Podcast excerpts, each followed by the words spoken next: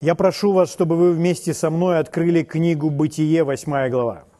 И мы продолжим с вами говорить о сеянии и жатве, об этом принципе, и мы делаем с вами особое ударение на то, как пожинать. Бытие, 8 глава, 22 стих, написано следующее. «Впредь во все дни земли. Пока есть земля, то впредь во все дни земли сеяние и жатва – холод и зной, лето и зима, день и ночь не прекратятся. Мы можем утверждать это смело. Аминь. Пока есть земля, сеяние и жатва не прекратится. Это библейский, это Божий принцип, на котором утверждена вся земля и все, что здесь связано со всем, со всеми происходящими процессами на земле. И Иисус когда представил притчу о сеятеле, он сказал, если не понимаете этой притчи, как поймете все остальные? Иными словами, эта притча о сеятеле, она является таким своеобразным ключом для понимания всех последующих притч. Потому что все основано на этом законе сеяния и жатвы. Мы с вами здесь, благодаря закону сеяния и жатвы, э, любая пища, которую мы с вами едим – и в духовном мире точно так же. Мы рождены от нетленного семени Слова Божьего.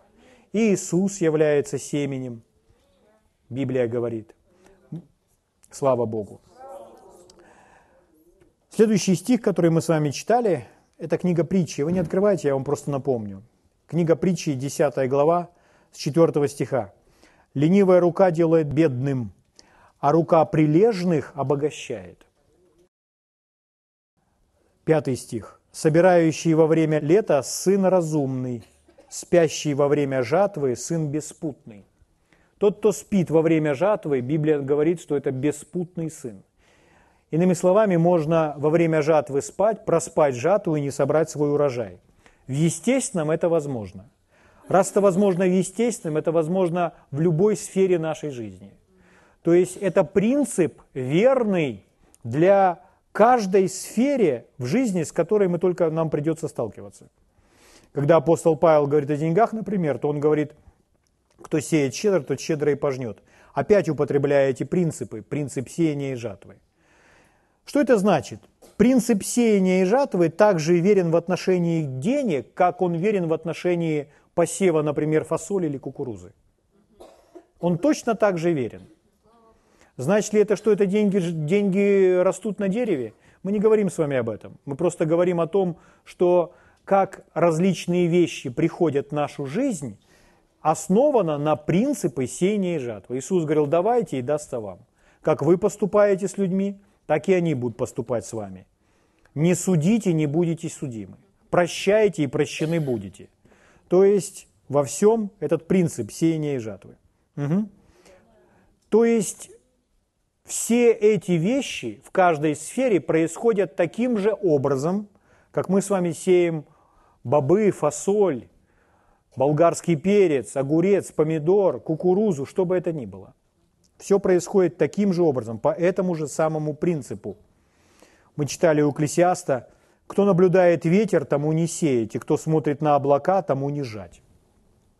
Если смотреть на внешние обстоятельства, то складывается такое впечатление, что нет благоприятного времени для того, чтобы посеять или пожать, и человек ждет этих благоприятных времен. Ну, если в естественном он порой их дожидается, но если не дожидается, он все равно идет и делает свою работу. Но точно так же в естественном. Иногда обстоятельства, они настолько кричащие и противоречащие, что человек, он, например, не сеет. Например, в отношении даяния. Человек говорит, сейчас у меня неблагоприятная обстановка, чтобы давать. И он ждет благоприятной обстановки. Но согласно этого стиха не нужно ждать благоприятной остановки. Нужно делать то, что правильно. Если смотреть на экономику, то будет казаться, что никогда неправильно. Так ведь? То же самое жатва. Человек говорит, ну, сейчас такая сложная ситуация в стране, с экономикой и вообще с бизнесом, что не может быть, чтобы я сейчас мог пожинать свой урожай. Но не нужно смотреть на облака. Этот принцип прекрасно работает, невзирая на то, что происходит вокруг. Другой перевод этого стиха звучит так. Кто ожидает совершенной погоды, никогда не будет сеять семя. И кто смотрит на каждое облако, никогда не будет собирать урожай. Поэтому на внешние противоречащие обстоятельства не стоит смотреть, чтобы делать вывод, что есть правильно. Угу. Слава Богу. Бывает так, что люди говорят, я верю, что если я буду давать, то я буду благословен. Вот я буду давать, и я буду благословен. Звучит очень хорошо. Мы с вами тоже верим в это. Но когда человек так говорит, то за всем этим следует еще определенный подтекст. Человек как будто бы говорит, я верю, что я буду давать, и я буду благословен, то есть вся последующая ответственность лежит на Боге. Моя ответственность то, в то, чтобы только давать и все, а все остальное выполнит Бог. Но мы с вами уже достаточно много говорили о том, что наша ответственность сеять или давать, и точно так же наша ответственность пожинать. Это верно во всем. Подумайте, если человек будет считать так, ну если Бог хочет, Бог меня спасет. Но человек должен прийти и принять свое спасение. Он должен принять Иисуса, он должен исповедовать Его своими устами. Представляете, если человек говорит, ну если Бог захочет, Он наполнит меня своим Святым Духом. Нет, человек должен поверить в то, что Бог желает, и принять Дух Святой.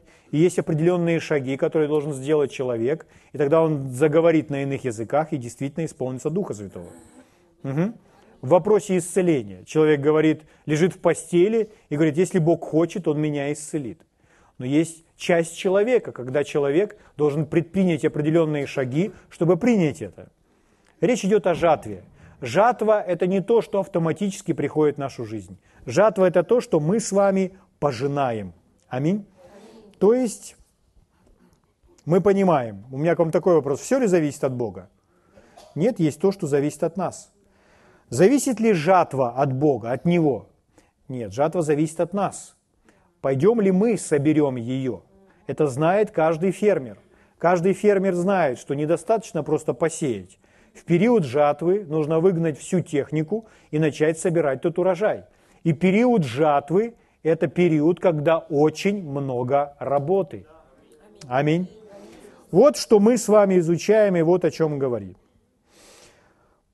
Проблема в том, что многие люди действительно верят, что мы дали, посеяли что-то или дали на служение свое семя, и на этом наша ответственность окончена. Но это неверно. Наша ответственность еще также в том же, чтобы пожать урожай с посеянных нами семян. Мы с вами сказали, что еще влияет и зависит, влияет на нашу с вами жатву. Мы можем посеять свое семя в хорошую почву, взять лучшее семя посеять его в лучшую почву. То есть мы можем найти хорошую почву для нашего духовного семени и дать щедрое пожертвование. Но еще нет гарантии, что если мы с вами посеяли в добрую почву, то мы с вами обязательно будем иметь урожай. Нужны такие составляющие, как солнце, дождь, и когда Бог обеспечивает солнце и дождь, то семя будет расти. Потом семя, когда будет расти, когда будет это растение, и будут эти первые плоды, важно также, чтобы всевозможные жуки и вредители не пришли и не съели наш урожай. То есть вы знаете, что в естественном человек может посадить какую-то культуру, а потом пришел через несколько недель, был дождь и солнце, и все было чудесно, но все съели какие-то жуки – и вместо меня мой урожай съел кто-то другой. Мы смотрели с вами, что согласно Библии это проклятие. И это значит, что наше посеянное семя нуждается в благословении. Нуждается в благословении и в защите. Что обеспечивает благословение и защиту? Первое, что мы с вами должны знать и иметь твердую веру в это – это в нашей сфере финансов особо, это десятина. Поэтому сегодня мы посвятим изучению вопроса десятины, и мы в очередной раз взагреем свою веру, получим питание для своей веры, чтобы утвердиться, насколько важна роль десятины в нашей жизни. Какую великую роль играет десятина в нашей жизни. Потому что в теле Христовом есть очень много людей, очень много людей, очень большой процент верующих людей в теле Христовом, которые не отдают десятину, не платят десятины из-за каких-то своих соображений. Наше собрание не есть целью, чтобы убедить того, кто не давал десятину, начать ее давать. Хотя, если человек будет открыт, то, конечно, это собрание переубедит его. Но наше собрание прежде всего рассчитано на, на того, кто открыт, желает знать, что по этому поводу говорит Божье Слово, почему это важно, чтобы в своей вере просто шагнуть на новый уровень и отдавать десятину с новой, свежей уверенностью, видя все преимущества этой десятины. С чего мы начнем с вами? Давайте откроем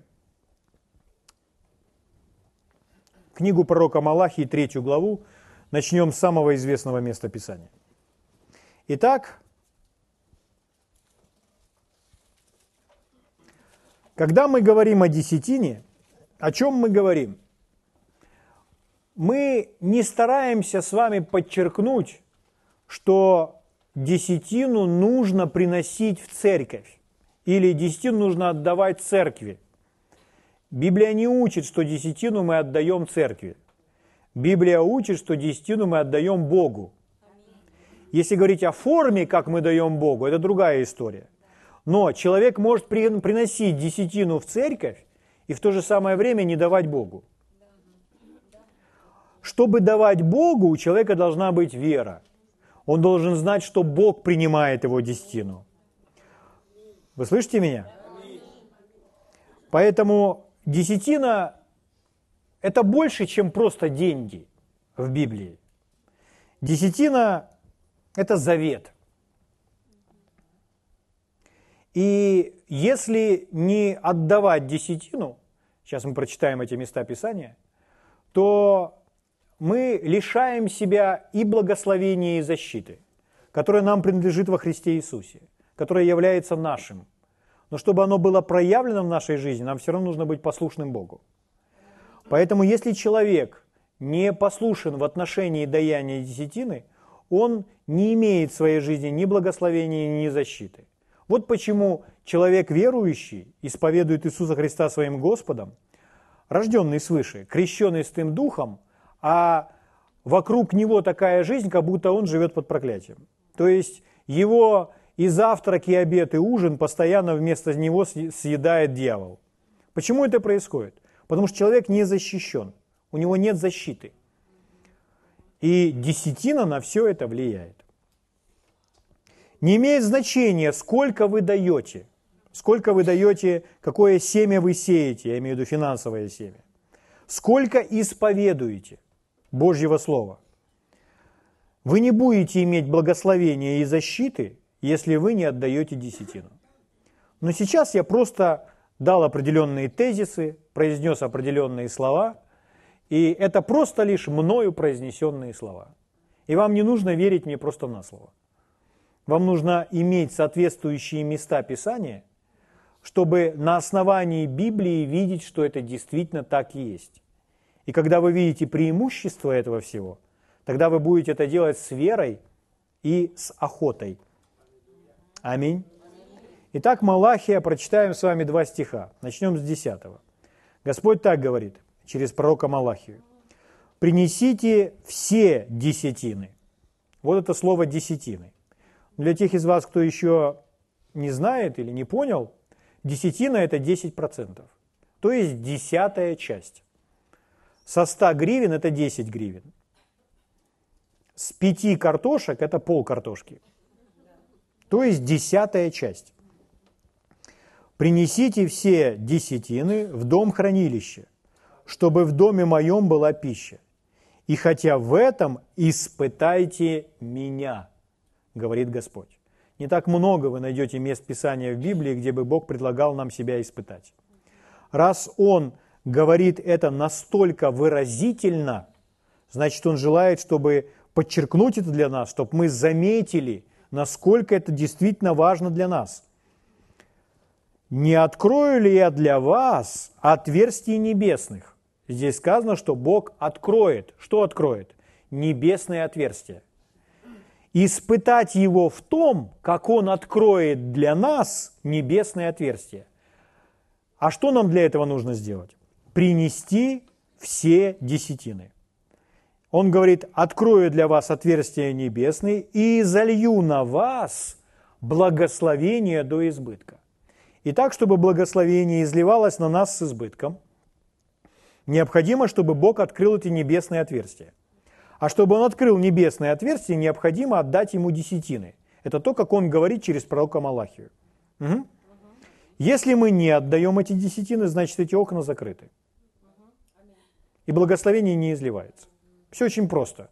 Давайте вообще не высокомудрствовать над тем, о чем говорит Библия подразделяя это на Ветхий и Новый Завет. Мы разберемся и с Ветхим, и с Новым Заветом. Смотрите дальше. Но это же еще не все. Он не останавливается только на том, что он изольет благословение до избытка. В 11 стихе написано, «Я для вас запрещу пожирающим истреблять у вас плоды земные». Вот здесь все жуки и все другие вредители. «И виноградная лоза на поле у вас не лишится плодов своих». То есть плоды будут защищены, говорит Господь Саваоф. То есть в результате даяния десятины Он обещает нам благословение и защиту. Произнесите, пожалуйста, вслух. Благословение и защита. Вот наше преимущество даяния десятины. Бог обещает, что Он это сделает. У нас будет благословение изливаться на нас, и защита через небесное отверстие, которое открывает Бог. Аминь. Что это значит вообще все это благословение, вся эта божественная помощь для нас, божественная поддержка для нас? А это как, знаете, эти евреи, когда ходили по пустыне, то у них даже обувь не изнашивалась. Что это такое? Это проявление вот этой божественной помощи. Они ходили в одних сандалях, и они ходили в сандалях год за годом. Обычно сандали столько не выдерживают, но у них выдерживали. Что это такое? Это божественная поддержка, божественная помощь, это благословение. Когда мы под благословением, то наш, например, холодильник, или телевизор, или мобильный телефон, или компьютер, он не ломается через 6 месяцев. А мы пользуемся им годами. И мы меняем на новое не потому, что это сломалось, а потому что мы хотим заменить на новое, потому что мы благословлены. Но мы пользуемся этим снова и снова. Итак, если мы наблюдаем какую-то какую э, такую систему в том, что у нас все ломается, что это систематически у нас все ломается, то мы, как верующие люди, как христиане, мы должны сразу же задать вопрос, почему? Почему это происходит в моей жизни? Потому что не должно у меня все ломаться. Сандали мои не должны снашиваться. Я не говорю о том, что мы всю жизнь ходим в одной обуви, мы не хотим ходить в одной обуви. Мы хотим, чтобы у нас было много разных, э, как это называется, моделей. Моделей обуви. Так ведь? Но благословение, вот эта божественная поддержка и помощь нам, это говорит о том, что мы пользуемся этими вещами. Они нам служат, они не ломаются – Слава Богу! Это должно нас с вами радовать. Благ Господь! Аллилуйя! Благодарю Тебя, мой царь и господин. Это и есть этот дождь для наших семян, это благословение, которое позволяет ему расти. Угу. Итак, десятина – это не есть наше с вами сеяние. десятая часть. Но если вы хотите, чтобы ваше семя было благословенно, то вам необходимо отдавать десятину. Потому что десятина позволяет Богу открыть эти небесные окна или небесные отверстия. Почему я не называю десятину семенем? Можете не открывать со мной места Писания, если хотите будете открывать быстро, то открывайте. Но я прочитаю сейчас известные места Писания, чтобы заложить определенный фундамент. В законе, в книге Левит, в 27 главе, в 30 стихе написано следующее. Господь им сказал так. 27.30, Левит. «Всякая десятина на земле, вот ее определение, Всякая десятина на земле, из семян земли и из плодов дерева принадлежит Господу. Принадлежит Господу. И дальше написано, это святыня Господня. Это святыня Господня. Я вам задам такой вопрос. Является ли десятина святыней? Да, согласно этого стиха является. Принадлежит ли десятая часть Господу? Десятая часть любого дохода нашего. Принадлежит ли Господу? Да. Так говорит Слово. Когда человек осознает это, что десятая часть принадлежит Господу, то он с трепетом относится к этой десятой части и возвращает ее Богу, потому что так говорит Божье Слово. У людей есть свои соображения на этот счет. Но свои соображения – это результат того, что человек просто не верит Божьему Слову, не верит Богу. Ну, например, если человек не верит в Бога, то он не будет ему молиться. Почему верующие люди, христиане, мы с вами – не молимся. Это на самом деле говорит о недостатке нашей веры, что Бог существует. Потому что если бы мы с вами действительно верили, что Бог существует, то это бы производило определенные действия. То есть мы бы с Ним разговаривали. Мы бы с Ним разговаривали по дороге, мы бы к Нему обращались, когда нам радостно и когда нам трудно. Но человек не делает этого, он как будто бы не замечает Бога в своей жизни – потому что на самом деле он не верит в него. То же самое в отношении десятины. У людей есть свои соображения на этот счет. Если человек не осознает, что все, что приходит в его жизнь, все приходит от Бога. То, что сердце бьется в моей груди, то, что глаза мои моргают, то, что я могу дышать, то, что на моем столе есть пища, то, что Он дал мне детей, то, что Он дал мне крышу над головой, то, что Он дал мне работу, дал мне друзей, что я хожу по этим улицам, где растут деревья, пью чистую воду и так далее. Все это в мою жизнь и в жизнь каждого из нас пришло от Бога. От Него вся жизнь. Им мы живем и движемся и существуем. Без Него ничто не может существовать. Когда человек понимает все это, когда он осознает, что все от Бога, то десятина – это возможность почтить Бога за то, что приходит в нашу жизнь, и осознание того, что Бог является нашим единственным источником всего.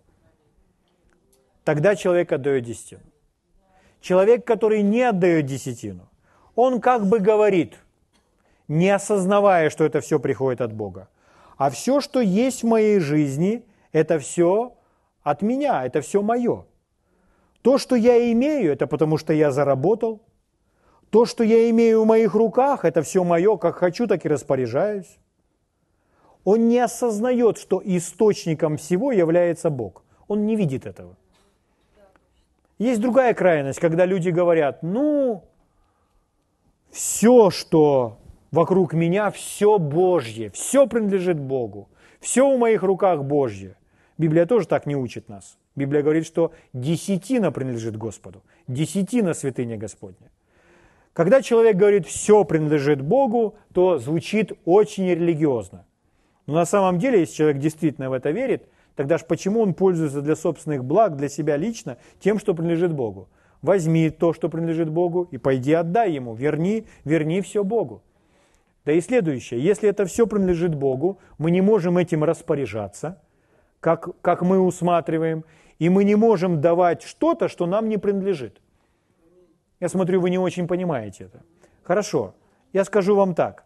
Если кто-то пришел к вам, допустим, ваш сосед, и он оставил у вас, э, он пришел с рынка и оставил у вас полную свою сумку купленных продуктов. И сказал, сейчас я спущусь еще вниз, еще раз схожу там в магазин, заберу еще одну коробку, вернусь и через полчаса эту сумку полную продуктов у вас заберу. Если ваши дети подойдут к этой полной сумке и начнут из сумки вытаскивать, кушать яблоки, доставать оттуда виноград, хурму, бананы, начнут это все есть, как вы, что вы скажете своим детям? Кушайте, кушайте, ребятки, пока дядя, пока дядя не видит или что? что? Как вы отреагируете? Вы не можете относиться к этому как к своему, потому что это вам не принадлежит. Когда вы берете это, называется это воровством. Вы взяли не свое. Поэтому сказать, что все принадлежит Богу, все, все процентов моего дохода Богу, ну тогда, если вы так считаете, верните все тому, кому это принадлежит. Это не ваше, и вы не имеете права этим распоряжаться. Понимаете? Но что на самом деле говорит Писание? А Писание говорит, мы прочитали в книге Левит, что десятина принадлежит Господу. И десятина – это святыня Господня. Аминь. Итак, Бог сказал. Повернитесь своему соседу и скажите, Бог сказал. 10%. Слышите меня? 10%. Почему это важно? Потому что не 20, не 15, и не семь. Бог сказал десять. Десять процентов, десятая часть принадлежит Богу. Он так сказал в своем слове. Это мы увидели. Давайте мы еще посмотрим кое-что. Десять процентов, правда? Государство, оно может брать другой процент, больший процент или меньший процент, чем берет Бог. Но ответьте себе на такой вопрос. Должны ли вы поддерживать государство больше, чем Бога? Вопрос риторический. То есть себе на него ответьте и ответ никому не говорите. Книга Второзакония, 14 глава, 22 стих. 14.22 Второзакония. Там написано следующее. «Отделяй десятину от всего произведения семян твоих». Или от всех произведений семян твоих. Которое приходит с поля твоего каждогодно. Еще раз. Отделяй десятину от всех произведений семян. От всех произведений семян. Если семя что-то производит, если есть какой-то доход. От кого это? От Бога. И он сказал, отделяй десятину. Отдели, это святыня Господня. Так записано в законе. Хорошо, давайте мы сразу же перепрыгнем и увидим, как к этому относился Иисус.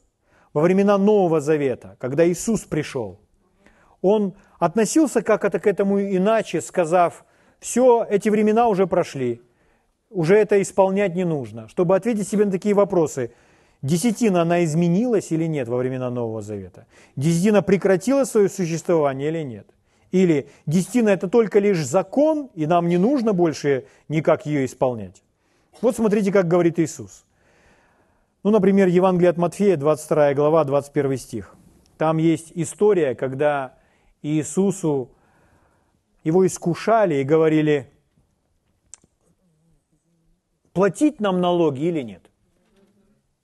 И что они ожидали? Они ожидали, что Иисус скажет, не нужно платить налоги.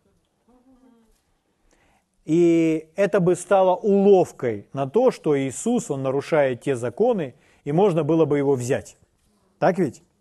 Но что ответил Иисус? Иисус попросил монетку.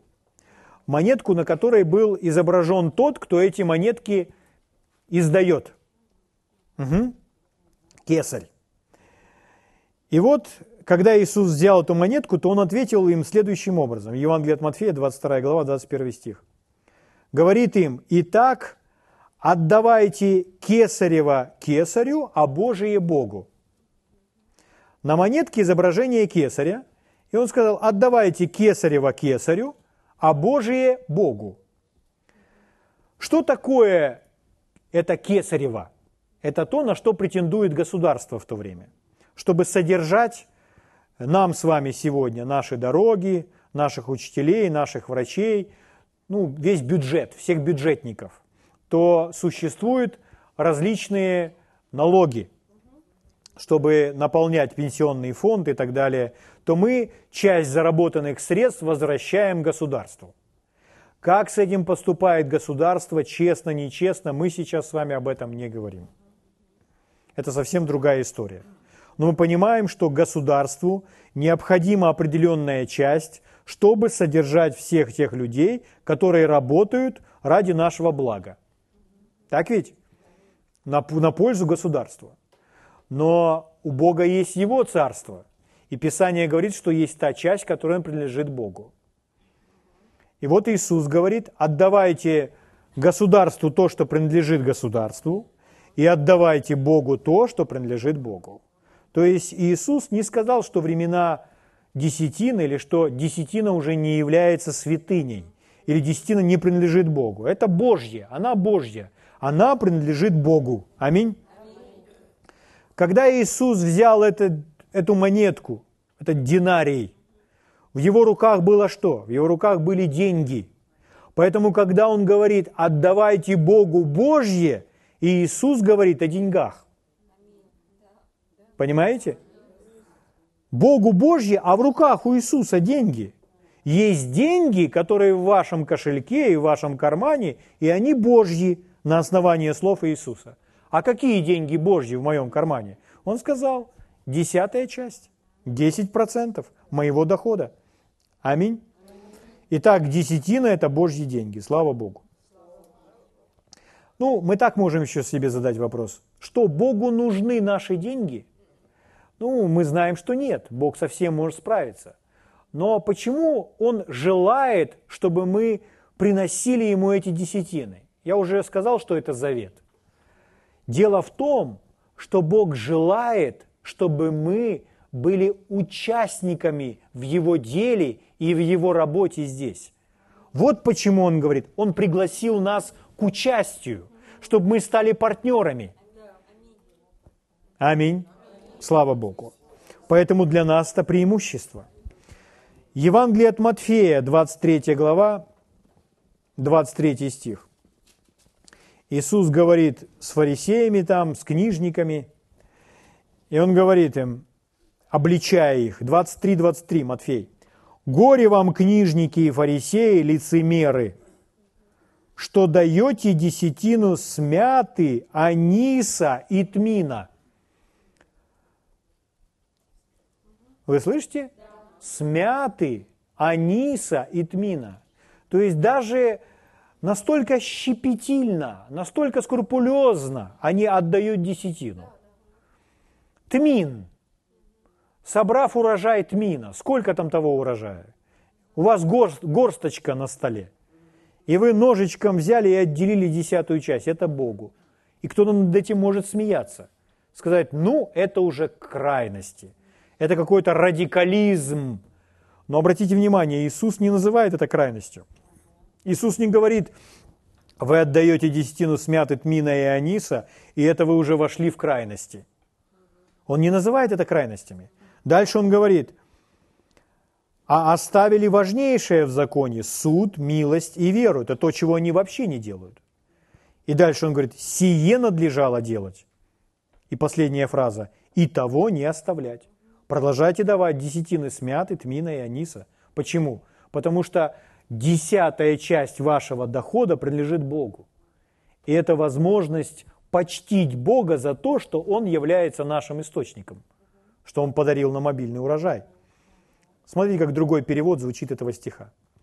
«Горе вам, фарисеи, и другие религиозные лидеры, лицемеры, что даете десятину с последних листьев мяты в вашем саду.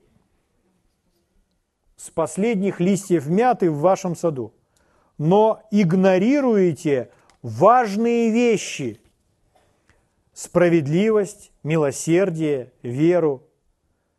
Да, вы должны отдавать десятину, но вы не должны оставлять более важные вещи. Вот так звучит это в этом переводе. Еще раз, Иисус говорит, да, вы должны отдавать десятину, но вы не должны оставлять более важные вещи.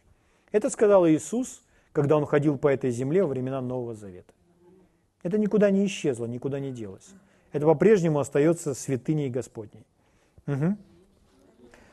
Теперь давайте мы с вами пойдем в самое начало Библии и посмотрим на самое первое упоминание о десятине. Первое упоминание о десятине это было в жизни Авраама. Авраам сделал это еще до появления закона, до того, как Моисей пришел. Впоследствии в законе это было четко описано, мы прочитали некоторые из мест Писания. Но Авраам был еще до Моисея, до закона. И вот это первое упоминание в книге «Бытия» 14 главе. Я буду вам читать некоторые выборочные стихи. У людей разные идеи есть на этот счет когда они говорят, что это изменилось во времена Нового Завета. Но когда мы сравниваем Новый Завет и Ветхий Завет, то мы видим, во времена Ветхого Завета была молитва. Во времена Ветхого Завета было покаяние. Во времена Ветхого Завета было послушание. Во времена Ветхого Завета была вера. Все это было. Есть ли все это во времена Нового Завета? Конечно, это неизменные божественные истины. Молитва, вера, покаяние, послушание – это никуда не денется. Почему с десятиной иначе? Почему десятина должна уйти из Нового Завета? Конечно, есть что-то, что изменилось во времена Нового Завета. Что это? Это все те жертвы и пролитие крови. Почему? Потому что Иисус – окончательная жертва и агнец Божий, который пролил свою кровь. Слава Богу! Хорошо, итак, десятина – это возможность почтить Бога для нас во времена Ветхого Завета и во времена Нового Завета точно так же. В книге «Бытия» мы в 14 главе читаем историю, где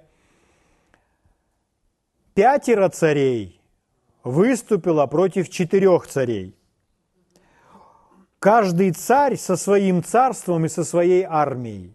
Вот такая была великая битва.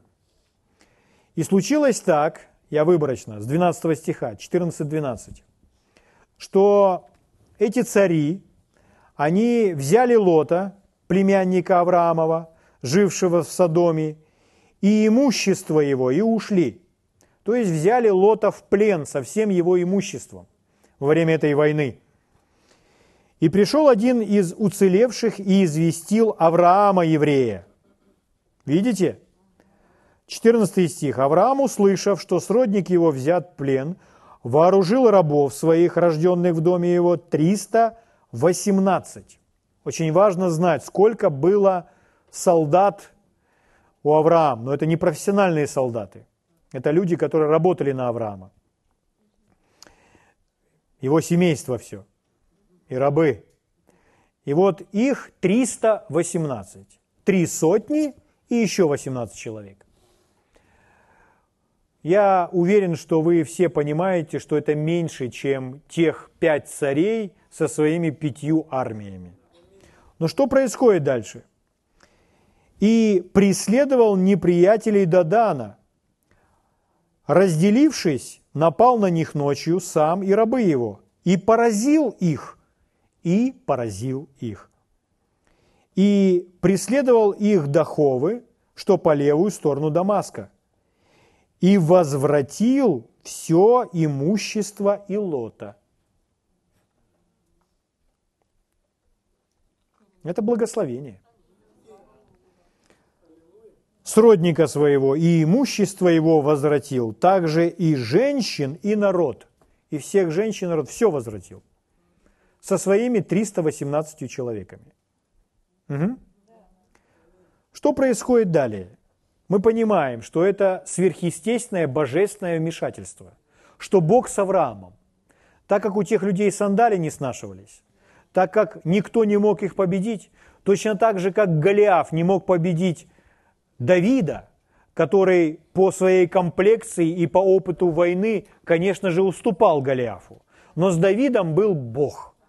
Поэтому Авраам, Авраама все равно больше.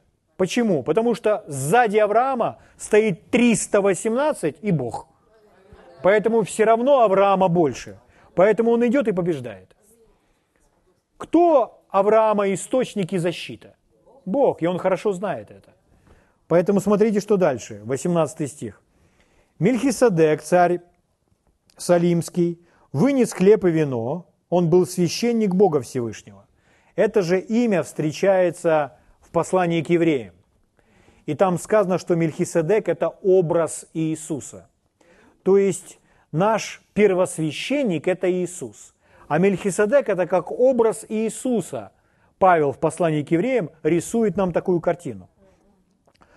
Поэтому священник Бога Всевышнего Мельхиседек, 19 стих, «И благословил его, и сказал, благословен Авраам от Бога Всевышнего, владыки неба и земли, и благословил Бог Всевышний, Благословен Бог Всевышний, который предал врагов твоих в руки твои. Вот почему Авраам победил. Потому что Бог предал этих врагов в руки его. И смотрите последняя фраза. Авраам дал ему десятую часть из всего. Это в Библии первое упоминание, когда конкретно говорится о десятине. Авраам дал Мельхиседеку десятую часть от всего. И вот у меня к вам вопрос – кто сказал Аврааму отдать Мельхиседеку десятую часть? Вот кто ему сказал? Вы люди грамотные, вы сразу же отвечаете Бог. Молодцы. Поймите, что еще Моисея не было, в книге Левит еще не было написано. Но знаете, на что я вас хочу обратить внимание? Обратите внимание, это десятая часть не 7% и не 15%. М? Вот почему, например, Авраам не отдал пятую часть, а именно десятую? Потому что это сказал Бог. И поэтому есть согласованность со всеми местами Писания.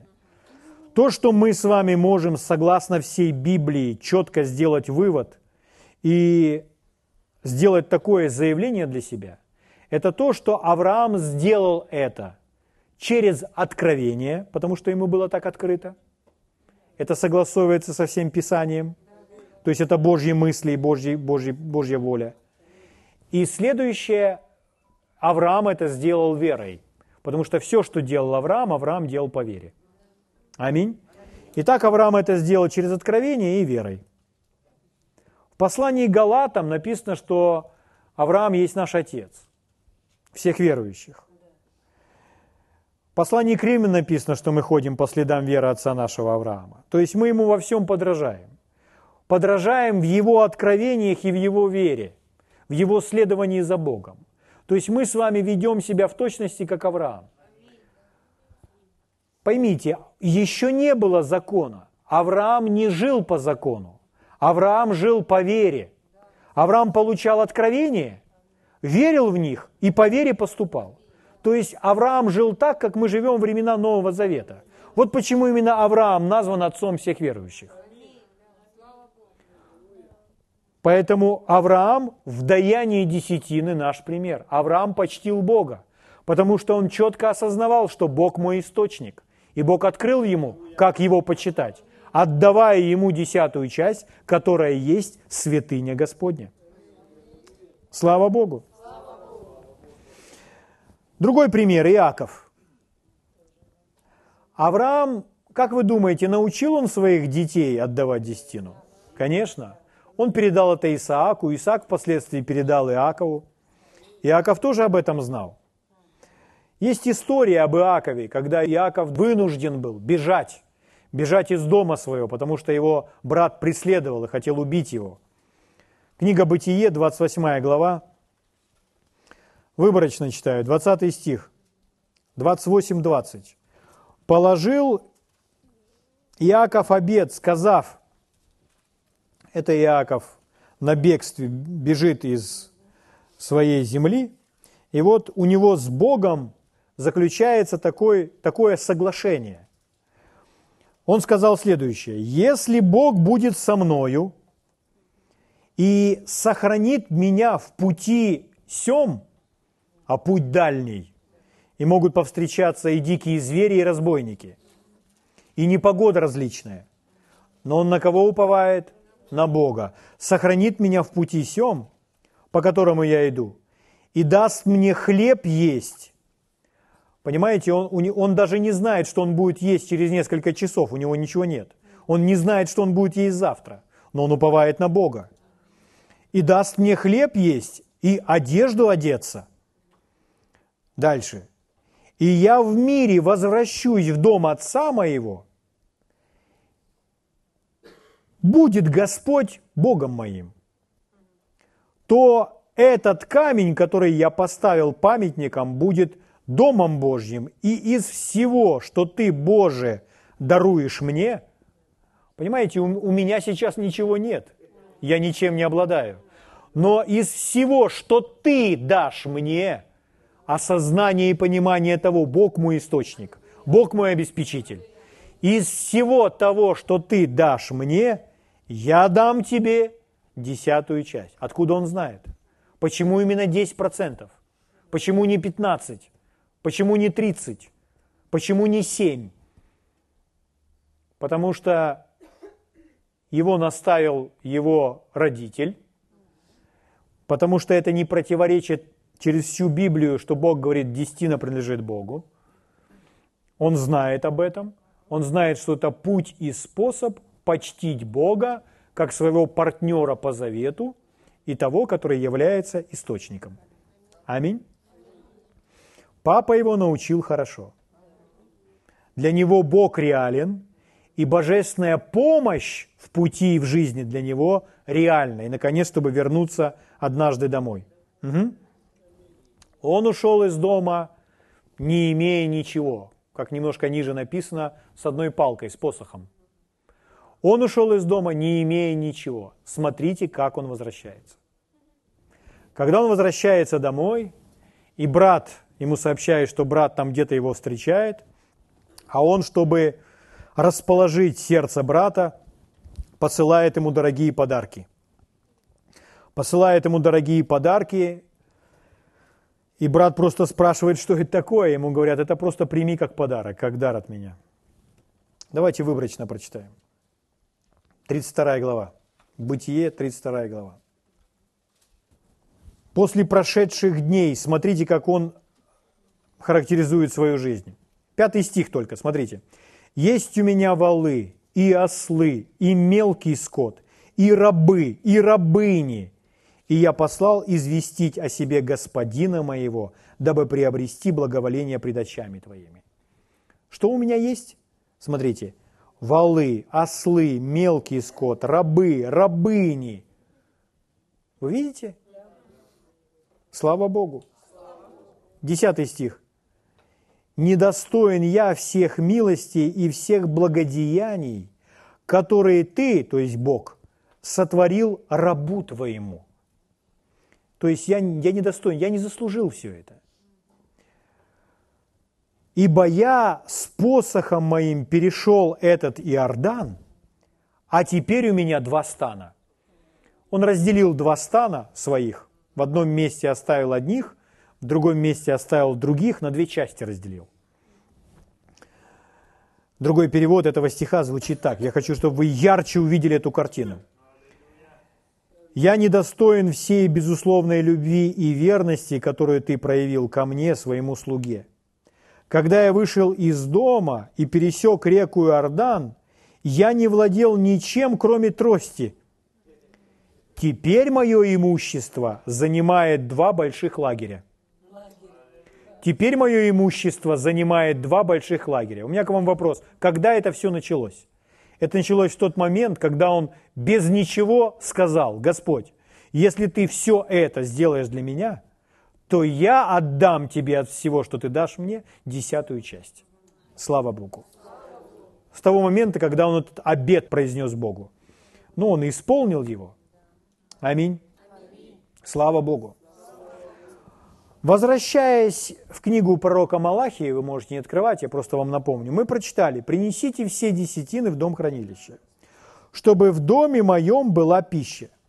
И хотя в этом испытайте меня, говорит Господь Саваоф. И дальше он говорит, не открою ли я для вас отверстия небесные, и не залью ли на вас благословение до избытка.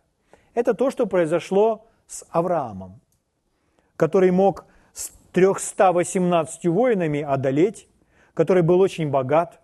Это то, что произошло с Иаковом, который с посохом вышел, а вернулся с большим имуществом. Что это такое? Это благословение.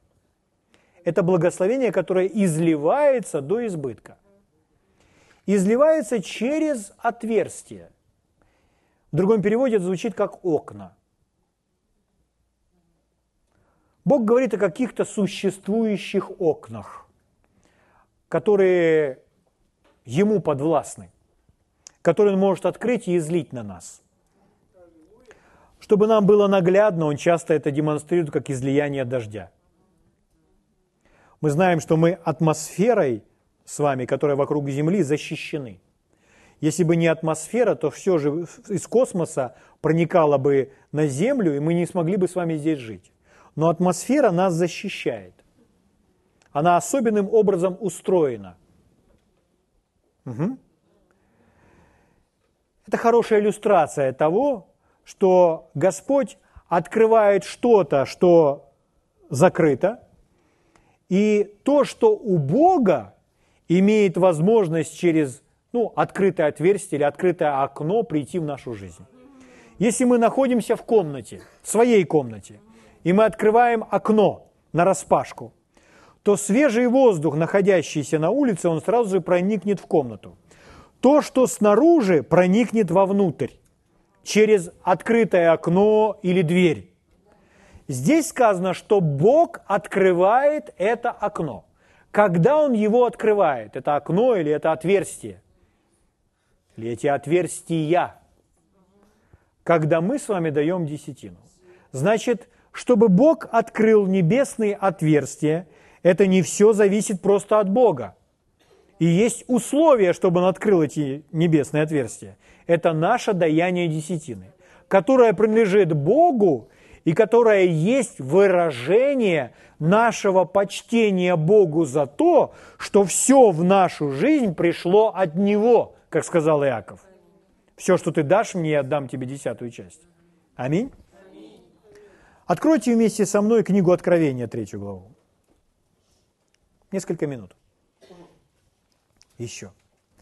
Книга Откровения, третья глава. Я выборочно вам прочитаю некоторые стихи. Седьмой стих. «Ангелу Филадельфийской церкви напиши так, говорит святый истинный, имеющий ключ Давидов. который отворяет, и никто не затворит.